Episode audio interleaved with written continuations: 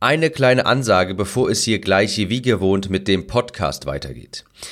Zum einen, am 2.10.2019 werde ich mir endlich nach sieben Jahren die überschüssige Haut entfernen lassen. Ich werde mich in Düsseldorf operieren lassen von Dr. Matej von Medical One und im Rahmen dieser Operation habe ich es geschafft, den Chirurgen davon zu überzeugen, ein Interview mit mir zu führen, in dem ich dann all die Fragen zu den Themen Bauchdeckenstraffung, Brustkorrektur, Oberarmstraffung, Straffungsoperationen generell auch bespreche. Falls du jetzt eine brennende Frage noch hast, die du unbedingt beantwortet haben möchtest von dem plastischen Chirurgen von Dr. Matej, dann kannst du sie mir gerne senden an tim.xxl-helden.de. Ich werde nach dieser Operation, zwei, drei Wochen danach vermutlich, wenn auch bei mir schon die Wundheilung etwas voran, äh, vorangeschritten ist und so weiter, werde ich ein sehr ausführliches YouTube-Video dazu erstellen, wo ich das Thema ganz spezifisch erkläre, wo ich auf alles eingehe, wo ich meine Erfahrung schildere, wo ich auf so Dinge eingehe wie, was kostet das alles, sich die Brust wieder richten zu lassen, eine Bauchdeckenstraffung durchzuführen, wann übernimmt die Krankenkasse das, übernimmt die das überhaupt, falls ja, was muss ich dafür tun, wie muss ich mich auf die OP vorbereiten, was ist der erste Schritt? Und so weiter. Da wird es ein sehr großes, ausführliches XXL-Video auf YouTube zu geben und ich werde auch in der nächsten Zeit hier auf dem Podcast regelmäßig beziehungsweise eine kleine Serie starten zu diesem Thema Hautüberschüsse, äh, Straffungsoperationen und so weiter. Ich weiß, das ist ein Thema, das viele von meinen Hörern sehr interessiert. Das heißt, falls du auch mit dem Gedanken gespielt hast, eine Bauchdeckenstraffung in der nächsten Zeit durchzuführen, eine Brustkorrektur durchzuführen, beziehungsweise eine Straffungsoperation nach Schwangerschaften oder nach großem Gewichtsverlust, dann bleib auf jeden Fall hier an äh, dem Podcast dran, abonniere ihn, um nichts zu verpassen. Ich werde hier regelmäßig auch nach meiner OP kurz meine Erfahrung schildern. Ich werde immer wieder mal nach zwei, drei Wochen ähm, nochmal eine extra Episode erstellen, in der ich darüber berichte, wie es mir jetzt nach zwei Wochen nach der OP geht, nach vier Wochen, wann kann ich wieder mit dem Sport anfangen, wie geht's mir danach, äh, wie ist der Alltag, nach so einer OP habe ich Schmerzen und so weiter. Das heißt, für dich als Ansage hier in der nächsten Zeit kommt A, ein sehr ausführliches XXL-Video auf YouTube, wo ich die größten, meistgestellten Fragen zu solchen Straffungsoperationen, Bauchdeckenstraffung und so weiter beantworte, wo ich meine Erfahrungen schildere. Und ich werde auch hier auf dem Podcast regelmäßig Updates geben, ähm, wie es mir nach der OP geht, zwei, vier, fünf, sechs, sieben Wochen danach. Ich werde auch auf Instagram tatsächlich ein paar Stories machen. Also wer Instagram hat, kann mir gerne folgen. Das müsste sein einfach nur at Tim Gehlhausen.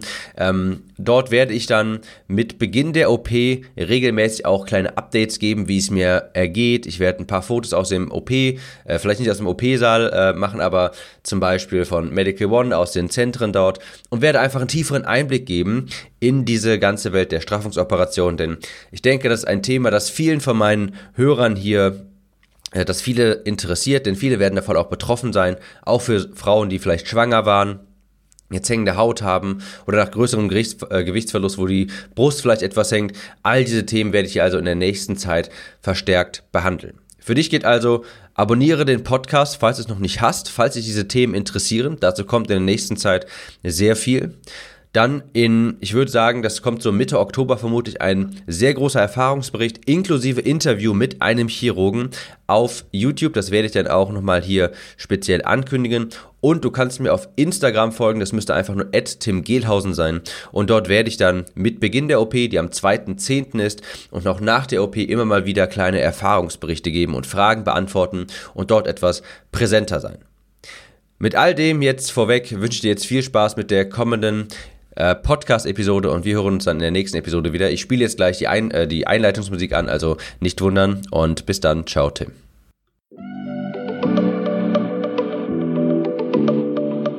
Herzlich willkommen zum XXL Helden Podcast, dem Podcast für Menschen über 100 Kilo, die abnehmen wollen, ohne dabei zu hungern, sich durch Diäten zu quälen oder stundenlang in der Küche zu stehen.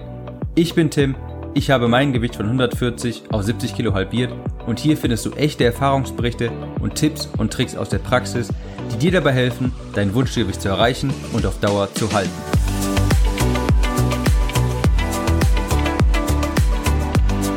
Hallo und herzlich willkommen zu dieser neuen Episode des XXL Helden Podcast. Ich bin Tim und ich wollte eine spontane Episode aufnehmen, die vermutlich auch etwas kürzer sein wird. Ich habe mir jetzt ähm, entgegen der normalen Strategie keine besonders großen Notizen gemacht und wollte einfach auf eine Frage reagieren, die ich vor kurzem per E-Mail bekommen habe. Und das hat mich dann dazu animiert, die Frage noch etwas auszuweiten und dann über Veränderungen, die beim Abnehmen auftauchen, zu sprechen. Und zwar habe ich vor kurzem eine E-Mail bekommen von einer jungen Frau, die sich bedankt hat für das Buch und das ganz toll fand und die dann nachher sagte, hör mal, mir ist irgendwie in letzter Zeit ziemlich kalt. Ist das normal? Ist das, also ist mir jetzt wirklich sehr stark aufgefallen. Ich brauche öfter mal einen Pulli oder sowas, auch wenn es relativ warm eigentlich ist. Mir ist in letzter Zeit häufiger kalt. Hängt das mit dem Abnehmen zusammen? Ist das normal? Und basierend darauf habe ich mir dann gedacht, okay, ich guck mal, was es sonst noch für Veränderungen gibt, mit denen man beim Abnehmen rechnen muss. So viel sei schon mal gesagt. Ja, das ist vollkommen normal, wenn dir auf einmal etwas kälter ist als sonst, wenn du gerade am Abnehmen bist. Fangen wir also an mit Dingen, oder Veränderungen, die beim Abnehmen auftauchen. Zuallererst das mit der Kälte. Ja, jeder, der abnimmt, der wird früher oder äh, später feststellen, oh, mir ist häufiger kalt, ich brauche extra Socken, ich brauche, keine Ahnung, noch ein Unterhemd, ich brauche ein extra Pullover oder sowas. Wie kommt das? Warum ist einem kalt? Das liegt daran, dass der Körper bestimmte Körperfunktionen hat, die er entbehren kann. Was er jetzt zum Beispiel nicht entbehren kann, das ist die Organe intakt zu halten. Das heißt, das Herz zu versorgen, die Niere zu versorgen und so weiter. Dafür braucht er eine bestimmte Kalorienanzahl. Eine Funktion, die er allerdings entbehren kann, weil sie eben nicht für das Überleben notwendig ist, sondern einfach nur ähm, angenehm ist, sage ich mal, ist die Wärmeproduktion. Das bedeutet, wenn du dich längere Zeit im Kaloriendefizit aufhältst, das heißt weniger Kalorien aufnimmst, als dein Körper eigentlich braucht, um alles intakt zu halten, dann fährt er die Wärmeproduktion ein wenig herunter. Und das äußert sich dann meistens in kalten Händen und Füßen. In den Gliedmaßen, Händen und Füßen entzieht er die Wärme zuerst. Das ist auch so, dass er generell etwas kälter wird. In Extremfällen ist es sogar so, dass teilweise Menschen sich morgens auch einfach mal mit dem Föhn erwärmen, dass sie sich selbst föhnen, nicht nur die Haare. Und das habe ich früher auch schon mal machen müssen. Aber in der Regel ist es so, dass vor allem die Hände und Füße einfach nicht mehr so viel mit Wärme versorgt werden vom Körper, weil sich denkt, die Energie kann ich jetzt einsparen. Man muss ja immer im Hinterkopf behalten, der Körper möchte überleben. Und dafür ist so eine Wärmeproduktion in Gliedmaßen einfach nicht notwendig. Also ja, an jeden, dem das auch schon aufgefallen ist, keine Angst, das ist vollkommen normal, das ist nicht gefährlich oder sowas. Das passiert so gut wie bei jedem, dass wenn man längere Zeit im Kaloriendefizit ist, einem etwas kalt wird. Die nächste Veränderung, die beim Abnehmen auftaucht, das sind brüchige Nägel, etwas brüchigere Nägel, sollte ich sagen, etwas nicht mehr so voluminöse Haut, äh, Haare meine ich, und auch vielleicht nicht mehr ganz so reine Haut, nicht mehr ganz so glatte Haut. Auch das ist ähm, auf das Kaloriendefizit zum Teil zurückzuführen. Sowas wie Nägel, äh, Wachstum der Nägel zum Beispiel kann der Körper auch die Energie, die dafür bereitgestellt wird, wird auch etwas zurückgeschraubt. Das heißt, ihr werdet nicht mehr so schnell, werden euch Haare nachwachsen, die Nägel ähm, verlieren etwas, sage ich mal, an Qualität Qualität und sie wachsen auch nicht mehr so schnell nach. Auch das ganz normal, auch das ein Prozess, den der Körper, ohne das Überleben zu gefährden, zurückschrauben kann, um ein wenig Energie einzusparen. Brüchige Nägel und brüchige Haare und so weiter sind aber eher auf einen Mineralienmangel zurückzuführen. In aller Regel ist das Zink. Zink kann man ganz einfach, und das empfehle ich auch immer, supplementieren, das heißt als Nahrungsergänzungsmittel zu sich nehmen, um sicherzustellen, dass man auch während des Kaloriendefizits genügend Zink aufgenommen hat, denn Zink sorgt für gesunden Haut, Haare und Nägel. Das empfehle ich euch also 25 Milligramm Zink jeden Tag, Zinkcitrat zum Beispiel, zu euch zu nehmen, um das etwas zu verhindern. Generell gilt aber, natürlich beim Abnehmen auf ausreichend Vitamine und Mineralien achten. Wenn in deinem Kaloriendefizit in deiner Ernährung keine, kein Gemüse vorhanden ist, ich sag mal so mindestens 300 Gramm und oder, beziehungsweise 300 Gramm Gemüse und ein Stück Obst oder ein paar Beeren, dann solltest du die schleunigst einbauen, damit du einfach auch in einem Kaloriendefizit genügend Vitamine und Mineralien aufnimmst. Dann passiert sowas in der Regel auch nicht. Aber es kann gut sein, dass die Nägel etwas brüchig werden, die Haare etwas brüchiger und die Haut nicht mehr ganz so rein. Ist aber alles etwas, das kann man durch Zink zum Beispiel oder durch genügend Gemüse vollkommen in den Griff bekommen. Die nächste Veränderung, und das werden Sicherheit auch einige schon mitbekommen haben, ist, dass die Libido zurückgeht, also der Sexualdrang.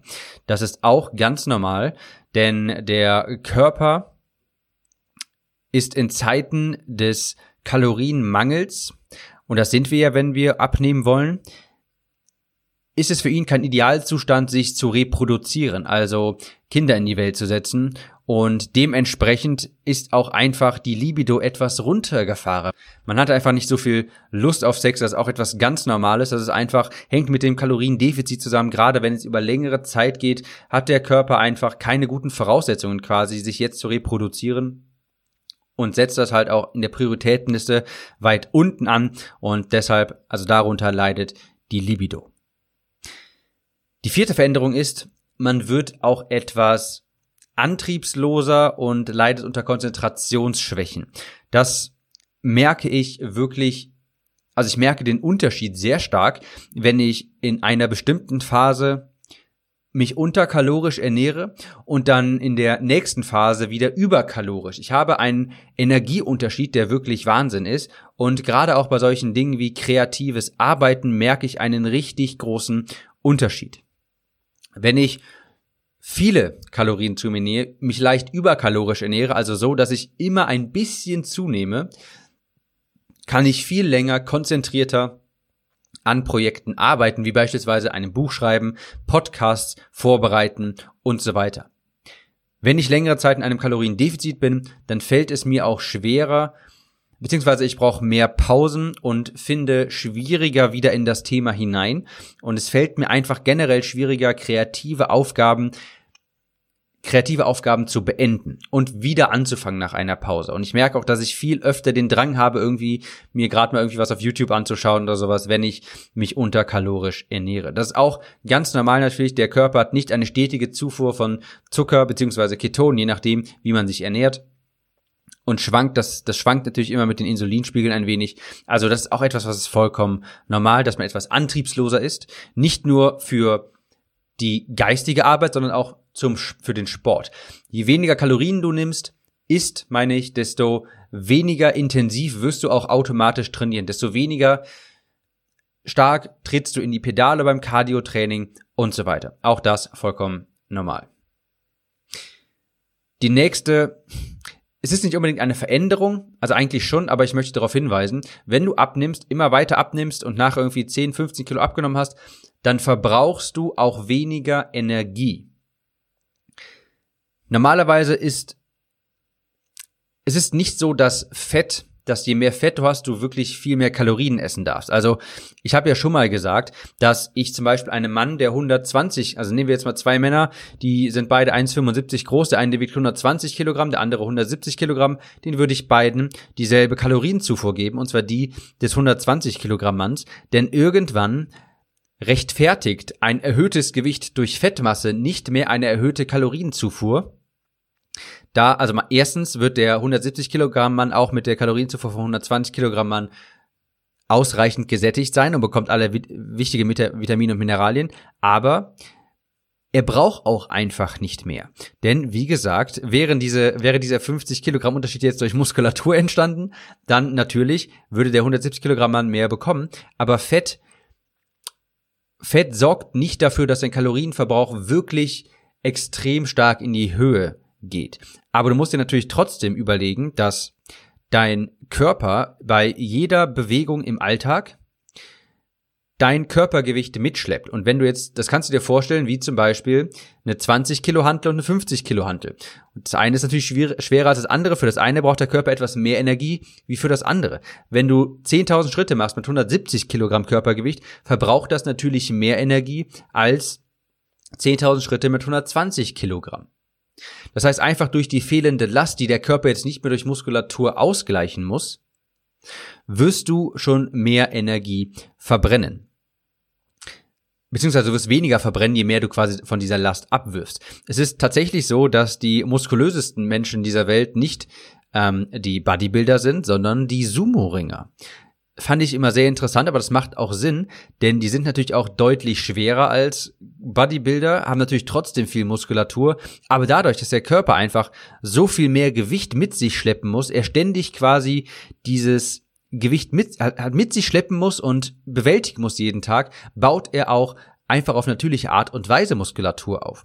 Also stark übergewichtige Menschen haben auch einen sehr hohen Muskelanteil, einfach weil sie naja, 150 Kilogramm oder sowas, jeden Tag schleppen müssen. Und versuch das mal als normalgewichtige Person, 150 Kilogramm oder sowas, oder ein doppeltes Körpergewicht im Fitnessstudio irgendwie mit dir herumzutragen, als Hantel vor dir oder sowas. Du wirst sehen, das ist unfassbar schwierig.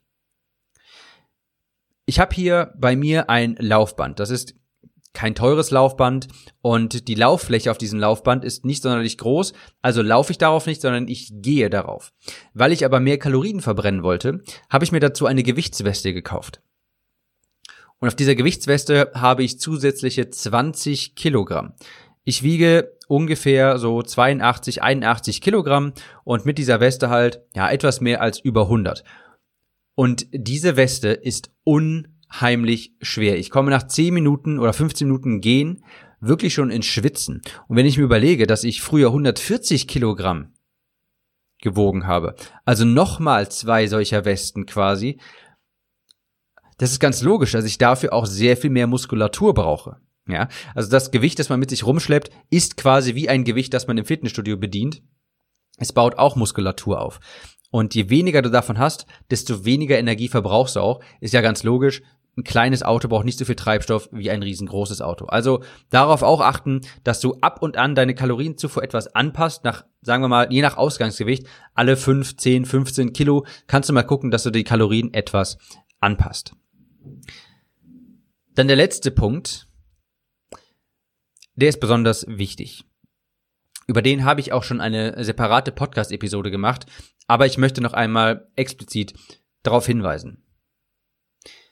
Du machst während der Abnahme auch eine psychische Veränderung durch, definitiv.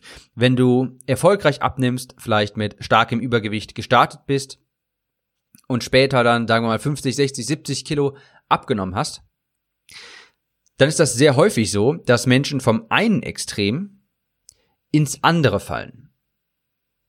Das bedeutet, dass man anfangs vielleicht sich gar nicht bewegt hat, sehr viel Fastfood gefressen, äh, gegessen hat und am Ende der Abnahme man auf einmal so gut wie keine Kohlenhydrate mehr isst, keine Süßigkeiten und jeden Tag irgendwie sehr, also sehr lange Strecken läuft. Das ist ja eine schöne Entwicklung, aber genau hier ist der Knackpunkt. Dir muss bewusst sein, dass je näher du deinem Ziel kommst oder wenn du an deinem Ziel angelangt bist, du sehr, sehr anfällig für eine weitere Essstörung bist. Und zwar nicht unbedingt für die alte, das manchmal auch, viel eher aber für das andere Extrem. Wenn du vorher sehr viel Fastfood gegessen hast, dich gar nicht um deine Ernährung gekümmert hast, dann sehr viel abnimmst und siehst, wie viel besser es dir jetzt geht, dann bist du jetzt in einer Position, wo du sehr anfällig bist, von der einen Essstörung in die nächste überzuleiten. Das ist ganz wichtig, das zu verstehen. Ich kann dir jetzt aus jahrelanger Erfahrung und also nicht nur persönliche Erfahrung, sondern auch Erfahrung meiner Klienten sagen, Extreme sind nie der richtige Weg. Natürlich ist es nicht gut, nur Fastfood zu essen und sich nicht um seine Ernährung zu kümmern. Ganz logisch, du weißt, was dabei herumkommt. Es ist aber genauso nicht gut, niemals Schokolade zu essen, immer wieder sein, sein Essen abzuwiegen und so und sich gar nicht zu erlauben, jedes Mal Angst zu haben, wenn man irgendwie was mit Freunden essen gehen will, das ist auch nicht gut. Das ist genauso eine Essstörung wie das andere. Und glaub mir, ich habe beides auch durchgemacht. Es ist wie immer im Leben, die Dosis macht das Gift und die Lösung liegt irgendwo in der Mitte. Natürlich solltest du dich überwiegend gesund ernähren.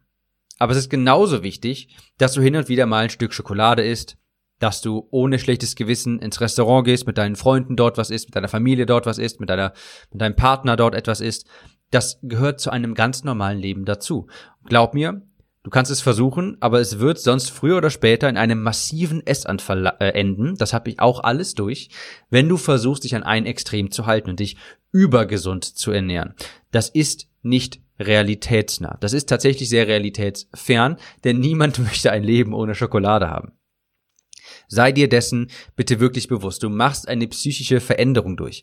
Und du kannst, vielleicht sagst du jetzt, das passiert mir nicht, das ist doch okay, ich liebe Schokolade und so weiter. Aber wenn du dein Ziel erstmal erreicht hast und merkst, wie viel besser es dir geht ohne das Fastfood, dann hat man nachher wirklich eine regelrechte Angst vor Fastfood, vor Kohlenhydraten und so weiter. Und deshalb mein Appell an dich, bitte gönn dir auch mal zwischendurch etwas, was du vielleicht in deiner Abnehmphase als ich sag mal, Sünde bezeichnen würdest.